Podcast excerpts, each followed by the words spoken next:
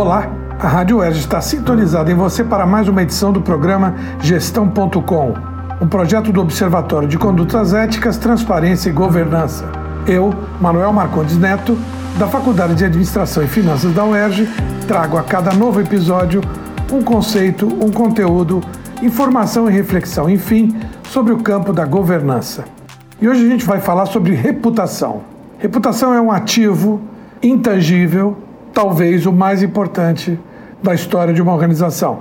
E a reputação, ela começa a ser tratada e trabalhada no primeiro dia, ou talvez até antes da criação da organização, da empresa, do ente eh, público ou da sociedade do terceiro setor. A reputação é algo que é muito difícil de ser construído, porque demanda tempo. A reputação sempre é aquela de hoje. Qual é a reputação hoje?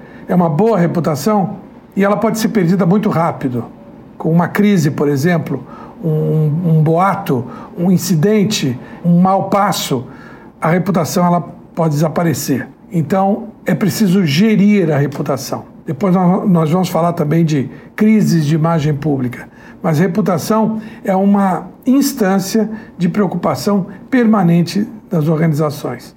E temos duas estratégias colocadas para o cuidado com a reputação.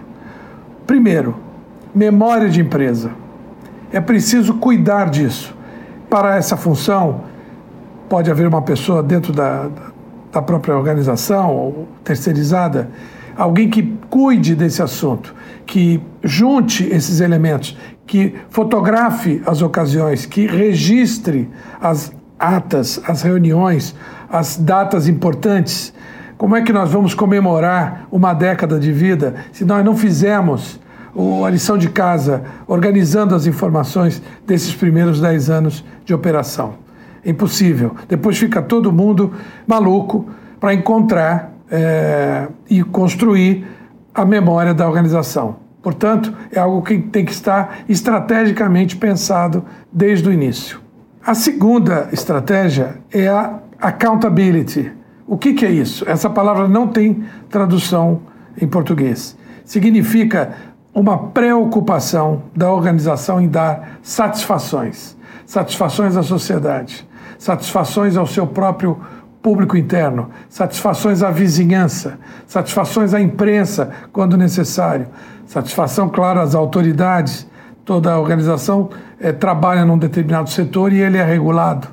Então, essa função de dar conta do que se faz, não é? E que está relacionado não só a questões administrativas, mas também financeiras, legais, societárias, né? organizacionais, humanas e mercadológicas, enfim, tudo isso se coloca, sobretudo quando a gente tem, por exemplo, uma legislação do consumidor bastante exigente, tudo isso se coloca no, no, no, na esfera de accountability.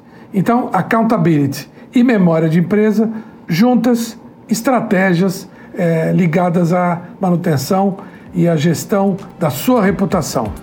Por hoje é isso. Até o próximo episódio. Tchau!